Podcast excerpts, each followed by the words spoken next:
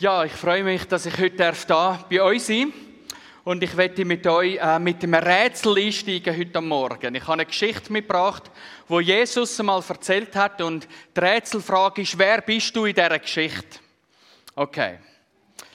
Also, da heißt ein Mann, also der gebe ich euch gerade schon, das ist Jesus. Okay, der Mann steht für Jesus. Bist nicht du, kannst dich entspannen. Okay. Ein Mann bereitete ein großes Festessen vor, zu dem er viele Gäste einlud. Als es dann soweit war, schickte er seinen Diener und ließ den Gästen sagen, kommt, alles ist bereit.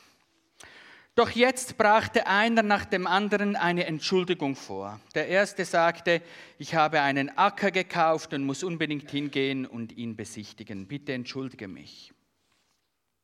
Ein anderer sagte, ich habe fünf Ochsengespanne gekauft und gehe sie mir jetzt genauer ansehen. Bitte entschuldige mich. Und ein dritter sagte, ich habe gerade erst geheiratet, darum kann ich nicht kommen. Der Diener kam zurück zu seinem Herrn und berichtete ihm das alles. Da wurde der Herr zornig und befahl, geh schnell auf die Straßen und Gassen der Stadt und hol die Armen, die Behinderten, die Blinden und die Gelähmten herein. Bald darauf meldete der Diener, Herr, was du befohlen hast, ist ausgeführt, aber es ist noch mehr Platz vorhanden. Da befahl ihm der Herr, Geh auf die Landstraßen und an die Zäune und dränge alle, die du dort findest, zu kommen, damit mein Haus voll wird. Okay, also Jesus ist der, der Mann, wo, wo das Fest veranstaltet hat. Und er hat ganz viele Leute hat er eingeladen zu dem Fest. Er hat gesagt, willkommen zu Hause. So, okay? Und die Frage ist jetzt, wer bist du? Jetzt kann man sich zum Beispiel fragen, und man geht viel den Weg, dass du vielleicht einer bist von diesen drei, wo der eine hat einen Acker gekauft. Jetzt kann man sagen, okay, bist du vielleicht ein bisschen äh, stark beschäftigt in deinem Beruf oder so? Ähm, hast du zu wenig Zeit, weil du so absorbiert bist für eine Beziehung zu Gott, zu Jesus? Und man könnte auch fragen, ja, oder bist du der, wo, wo die Ochsenspann gekauft hat, wo irgendwie große Visionen hat, wo, wo irgendwie etwas will erreichen in dieser Welt und nicht merkt, dass er ganz viel, vieles würde von Jesus geschenkt bekommen. Oder man könnte fragen, bist du vielleicht der, der gerade geheiratet hat, wo irgendwie familiär mega absorbiert ist und, und weil du die ganze Zeit dich um deine Familie kümmerst und so, Darum hast du keine Kapazität, um deine Beziehung zu Jesus zu pflegen. Und das sind gute Fragen und das ist auf jeden Fall wert, die jetzt zu stellen. Aber wenn wir uns fragen, was Jesus, mit wem Jesus geredet hat damals und, und in welchem Kontext das, das erzählt worden ist, die Geschichte, dann bist du keine von diesen drei. Weil Jesus hat das bei, bei jüdischen Leitern die hat er die Geschichte erzählt. Und die ähm, drei erste Gruppen, die stehen für die jüdische High Society, für das jüdische Establishment, für die VIPs, für die, die eben, die es eben geschafft haben im Judentum. Und die kommen alle nicht. Die haben ihn alle abgelehnt.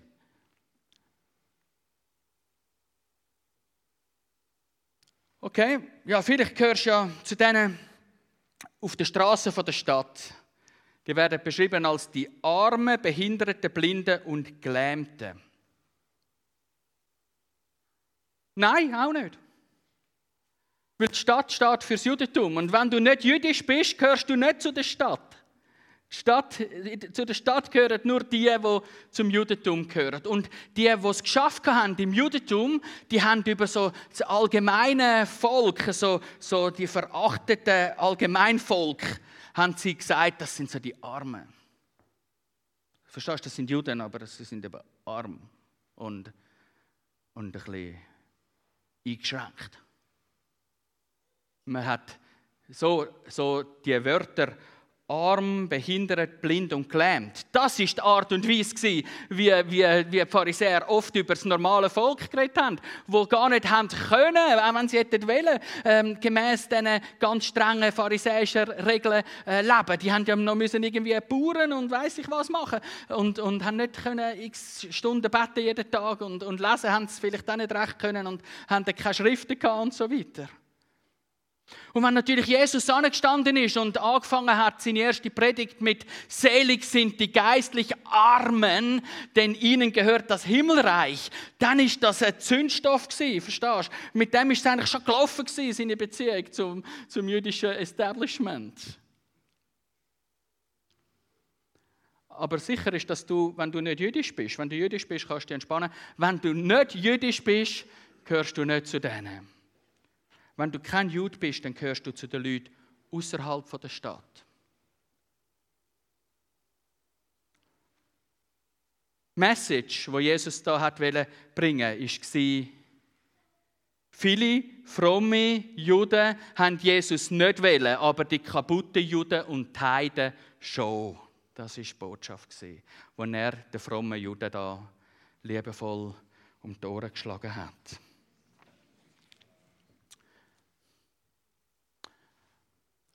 Erzählen wir die Geschichte noch ein bisschen weiter. Kommen die da rein? Festsaal. Und nachher können sie da sitzen, eine Freude. Und sie kommen alles über, was das Herz begehrt. Nein, kommen sie nicht. Zum Beispiel ähm, Schweinsgottlet hat es nicht gegeben. Und, und, und ähm, Hasenkühle auch nicht. Versteht ihr? Es ist im jüdischen Kontext erzählt worden. Da hat es nur koschers Essen gegeben. Und, ähm, und, und man hat nicht einfach alles bekommen, was man da vielleicht hätte wollen, so als Nicht-Jude. Es hat jüdische Food gegeben.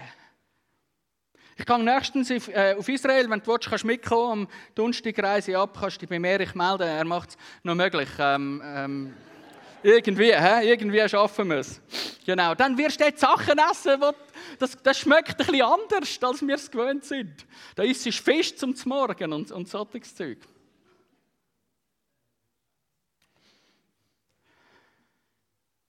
Und so ist es auch bei uns. Das Menü, das wir hier auftischen, das Christliche, das ist eigentlich das ist weitgehend jüdisch. Das ist ein jüdisches Menü. Ich habe einmal, ich habe einmal eine Liste gemacht mit allen Elementen vom christlichen Glauben, die keinen jüdischen Hintergrund haben. Es gibt nichts. Es ist, es ist leer. Es gibt eigentlich nichts im christlichen Glauben, das keinen jüdischen Hintergrund hat. Gottesdienst, so mit Singen und Bibel lesen und einer Auslegung und Gebet und so, das machen die Juden schon seit zweieinhalbtausend Jahren. Das ist Synagoge, was wir da machen. Das ist alles geklaut. Oder geschenkt bekommen. Oder Taufe. Mikwebeter gibt es schon lange.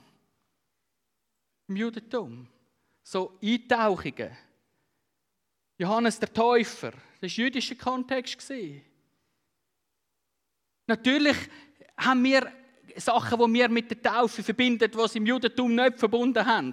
Aber, aber grundsätzlich, so, dass der, der Akt vom Menschen abtauchen, ist eine jüdische Geschichte. Abendmahl. Pessach essen. Das sind Elemente aus dem Sedermahl. Das ist jüdisch. Oder, aus, oder Elemente aus der Sabbateröffnungsfeier. Jeden Freitagabend äh, fangen sie an mit Brot und Traubensaft. Oder Wein. Sterben von Jesus. Natürlich glauben die Juden nicht, dass Jesus für sie gestorben ist. Aber das Sterben von Jesus hat einen jüdischen Hintergrund. Wir werden nicht verstehen, warum Jesus gestorben ist, wenn wir nicht verstehen, was am Passa, beim Auszug aus Ägypten, wo es da Blut an die Türen angeschmiert haben und so, was dort passiert ist. Wenn wir das nicht verstehen und wenn wir nicht verstehen, was bei diesen Opferhandlungen im Tempel passiert ist, werden wir nicht verstehen, was, was, warum Jesus gestorben ist. Das hat den jüdischen Hintergrund. Jesus ist der jüdische Messias. Er ist der jüdische König, er ist der Sohn Davids. Er hat nie aufgehört, ein Jude zu sein. Er ist heute noch Jude. Und alle Apostel sind Juden. Der Paulus ist ein Jude. Praktisch alle Autoren vom Neuen Testament sind Juden. Vielleicht der Lukas nicht. Wissen wir nicht sicher. Alle anderen sind jüdisch gewesen.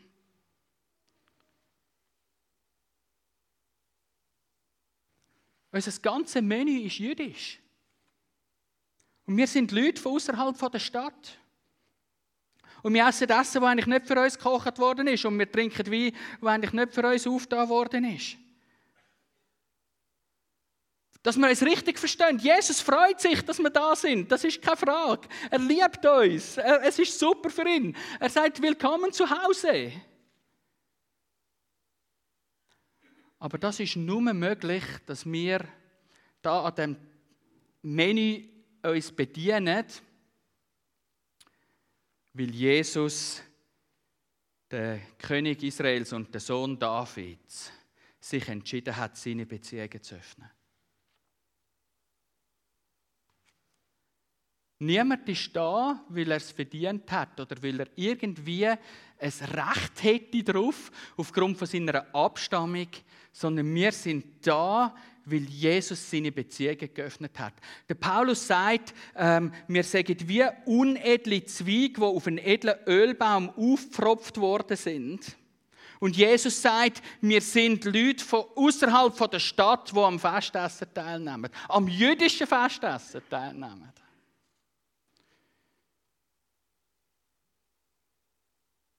Lassen wir das mal einen Moment ein bisschen sacken.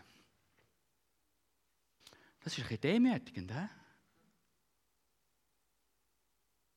Und gleichzeitig ist es doch irgendwie eine mega Ehre.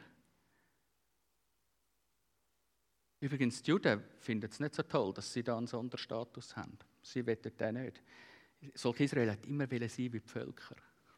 Also lass uns da keine falschen Emotionen gegen die Juden entwickeln. Das hat Gott sich ganz allein ausgedacht.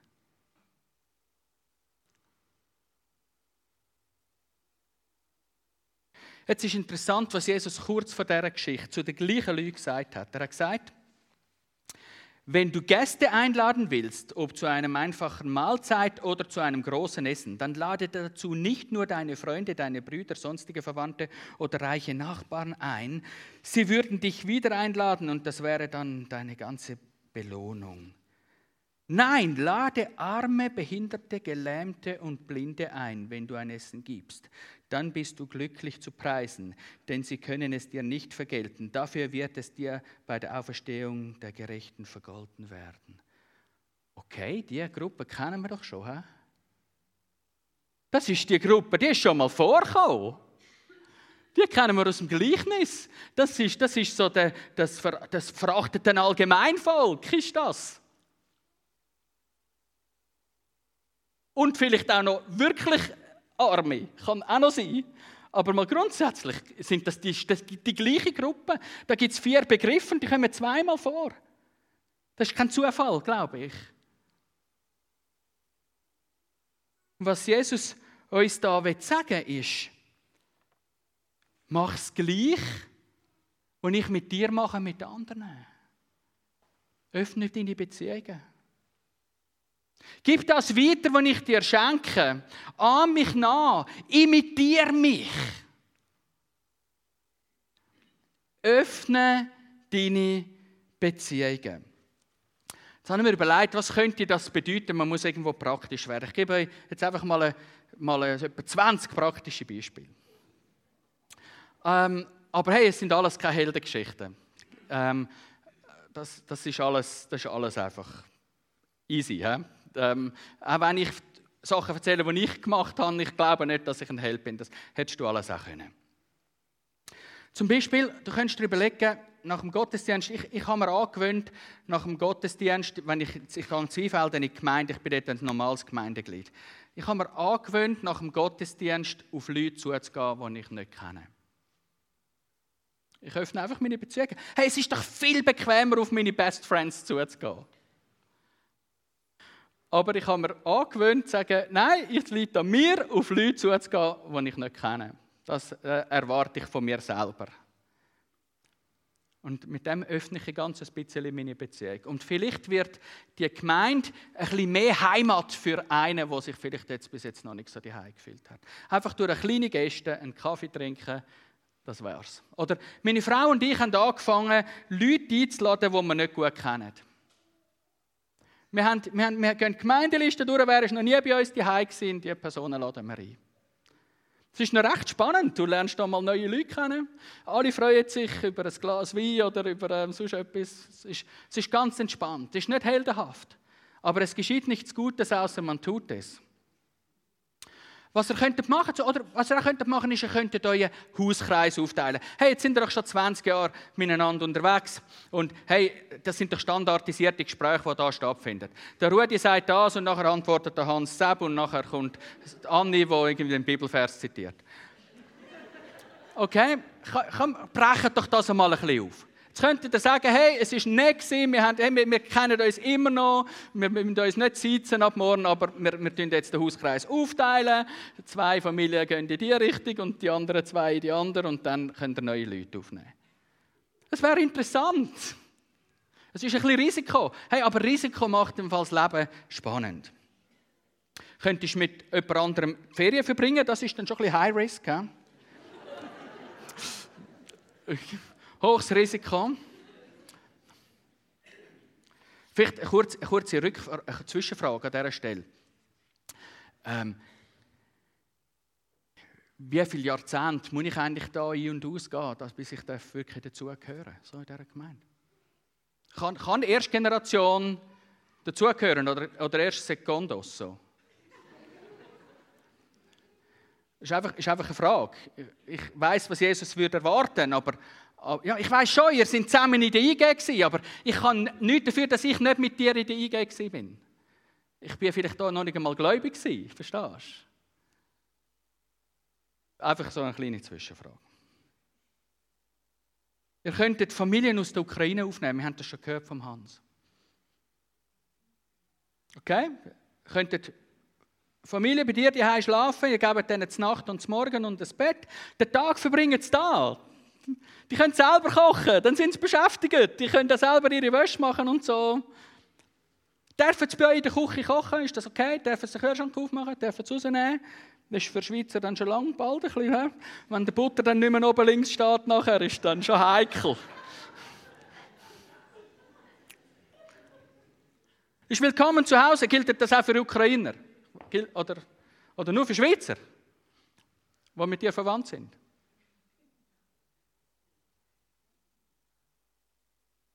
Könntest einen Ausflug machen mit den Ukrainern, wenn sie dann da sind? Könntest beim Erich einen Bus ähm, äh, mieten, gell? kostet dann nachher etwas, Erich. Ähm, und, und, und ja, gehst mit ihnen auf den Santis. Oder sonst irgendwo her, kommt nicht drauf an.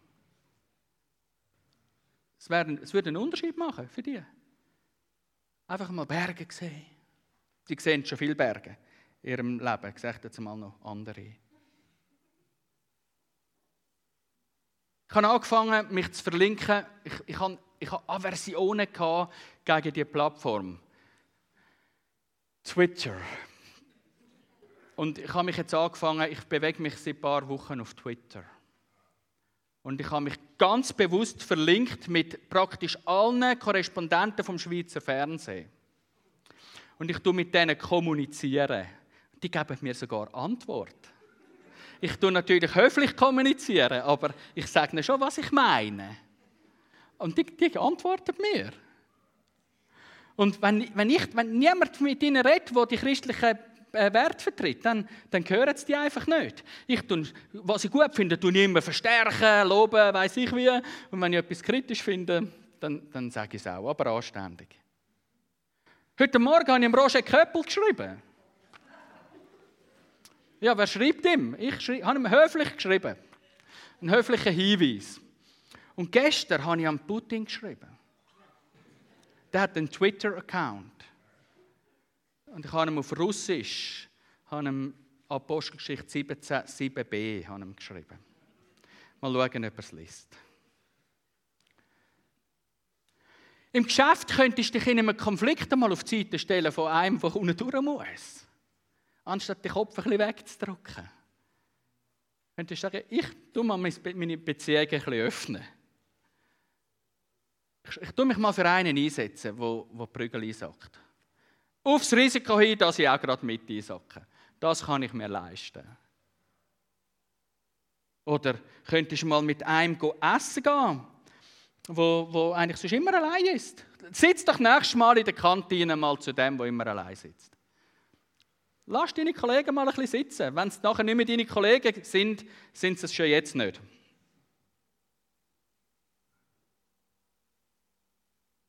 Letztes bin ich auf der Piste gesehen, habe ich etwa 250 Meter weg habe ich gesehen, liegt einer am Boden. Mit, und, eine, und eine andere Person steht am Umhantieren gesehen. Es hat ein bisschen Überwindung gebraucht. Ich habe eigentlich anders vorgehabt am Morgen. Aber ich habe gefunden, okay, fahre ich dort hin. Dann bin ich die Beziehung öffnen. Das war ein, äh, ein gut 70-jähriger Pol. Der Kopf war tiefer als seine Füße. Das hat bedeutet, der steht da nicht mehr auf. Und dann habe ich den umgewuchtet da auf der Skipiste, habe ihn anlangen. Das, das ist weit außerhalb von meiner Komfortzone. Und habe ihn so, habe ihn so müssen umwuchten und dann habe ich ihm auf die Beine geholfen und noch den Schnee abmontiert äh, bei den Schuhen und so und ihm noch in die Ski geholfen. Und das ist nicht eine Heldengeschichte. Aber man muss es einfach machen. Oder, oder bin ich im Zug gefahren, auf, auf Bern hat es da irgendwie äh, asiatische Leute gehabt. Und die haben mich gefragt, ob der Zug, ob das der richtige Zug sei bis nach Zermatt. Und dann habe ich ihnen erklärt, dass sie da noch müssen umsteigen und haben ihnen noch den, den, den Fahrplan rausgelassen, haben sie noch ein Foto machen mit dem Handy und so. Und dann haben ihnen zu Bern noch gezeigt, dass auf den Zug, wir, das geht mich alles gar nicht an. Oder dann bin ich von Bern zurückgefahren mit ein paar Kollegen da ist ein Kondukteur gekommen. Da habe ich kennt, den Kondukteur. Und, und nachher ist der gekommen, also kennt, ich habe ihn schon einmal gesehen. Und nachher ist er gekommen. Dann ist der gekommen und wo der, wo der gekommen ist, habe ich allen meinen Kollegen habe ich erzählt, dass der Kondukteur mir mal mega aus der Patsche geholfen hat, als ich in Zürich in den falschen Zug eingestiegen bin. Und der ist ohne Halt bis Bern gefahren. Und, und ich hatte kein Ticket und, und, und ein riesen Tohuwabohu. Und der Kondukteur, der hat mir dort geholfen. Und das habe ich allen erzählt dort. Und das war so ein, ein knöchriger Typ. Gewesen. Und, und hochroter Kopf bekommen, ja, das müssen Sie jetzt da nicht erzählen und so. Und weiss ich was. Und nachher ist er gegangen. Und nachher ist es ein paar Minuten gegangen und nachher ist er nochmal gekommen und hat mir mega hat mir ins Gesicht gerinset. Das war einfach, das war so seine Ding von Danke sagen. Das ist keine Heldengeschichte, aber du musst es einfach machen. Oder könntest du vielleicht jemanden ins Kino einladen, auch wenn er nicht gefragt hat, ob er mitkommen kann. Kannst du sagen, hey, wir gehen ins Kino. Was auch immer. Mein Sohn hat sich Gedanken gemacht über das. Er hat eine Motivationsrede schreiben für seine Berufsschule. Und dann hat er so eine Rede geschrieben und die Rede hat wie einen Refrain. Und der Refrain sehen wir jetzt da vorne. Und ich lese euch einen Teil von dieser Rede vor und ich lade euch ein, den Refrain immer mit mir zusammen äh, mitzuschwätzen. Schaffen wir das? Also, wir fangen mit dem Refrain an. Eine gute Tat an jedem Tag, ein kleiner Aufwand bringt großen Ertrag. Es ist nett, wichtig zu scheinen, aber es ist wichtiger, es nett zu meinen. Die ganze Welt verändern kannst du nie und nimmer, aber die Welt für einen Menschen ändern geht immer. Rede gut von anderen, auch wenn sie nicht da sind. Mache jemandem ein ehrliches Kompliment, auch wenn er dir nicht besonders sympathisch ist. Höre jemandem aktiv zu, auch wenn es nicht sehr spannend ist. Grüße die Verkäuferin an der Kasse, auch wenn sie schlecht gelaunt ist. Nein, gerade weil sie schlecht gelaunt ist.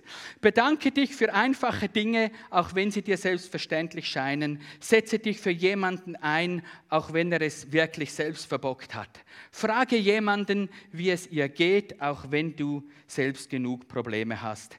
Rede positiv, einfach weil schon genug Negatives geredet wird. Eine gute Tat an jedem Tag, ein kleiner Aufwand bringt großen Ertrag. Es ist nicht wichtig zu scheinen, aber es ist wichtiger, es nicht zu meinen.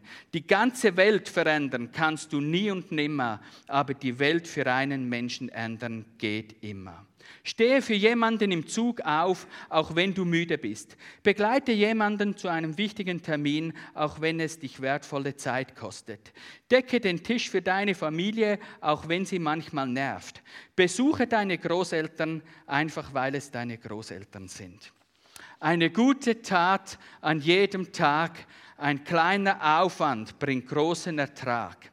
Es ist nicht wichtig zu scheinen, aber es ist wichtiger, es nicht zu meinen.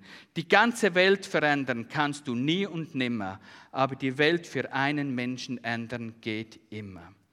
Gib der Bedienung ein fettes Trinkgeld, auch wenn sie genervt war. Nein, gerade weil sie genervt war. Unterstütze einen Straßenmusiker, auch wenn er gar nicht so gut spielt. Schenke deiner Mutter Blumen, auch wenn das eigentlich dein Vater tun sollte. Bringe einen Kuchen ins Büro mit, auch wenn du nicht Geburtstag hast. Spende 10 Franken für Menschen in Not, einfach weil es sich gut anfühlt. Eine gute Tat an jedem Tag, ein kleiner Aufwand bringt großen Ertrag. Es ist nicht wichtig zu scheinen, aber es ist wichtiger, es nicht zu meinen. Die ganze Welt verändern kannst du nie und nimmer, aber die Welt für einen Menschen ändern geht immer. Was der Esra es mit dem hat will sagen, ist, öffne deine Beziehungen. Jesus hat das mit uns da. Er hat uns als die Leute von außerhalb der Stadt an seinen Tisch eingeladen. Und er ladet uns ein, ihn nachzuahmen. Und vielleicht darf das dazu führen, dass Menschen in ihrer Beziehung zu Jesus dann auch noch gestärkt werden. Ich werde beten. Jesus, ich danke dir, dass du deine Beziehungen geöffnet hast. So schwer ich nicht dabei, Jesus. Jesus, ich und wir alle dürfen von einem Tisch essen, mit Essen drauf, das nicht für uns gekocht worden ist. Du liebst uns und du willst uns da haben. Aber du hast deine Beziehungen öffnen für uns. Schenk, dass auch wir unsere Beziehungen öffnen. Nicht, weil wir das mühen, sondern weil wir, weil wir dich cool finden und dich nachahmen Und weil es uns die grösste Ehre ist, ähnlicher zu werden, wie du bist. Schenk uns Gastfreundschaft. Ein Klima vom einander annehmen, unabhängig von Sympathie und Antipathie. Ich danke dir dafür. Amen.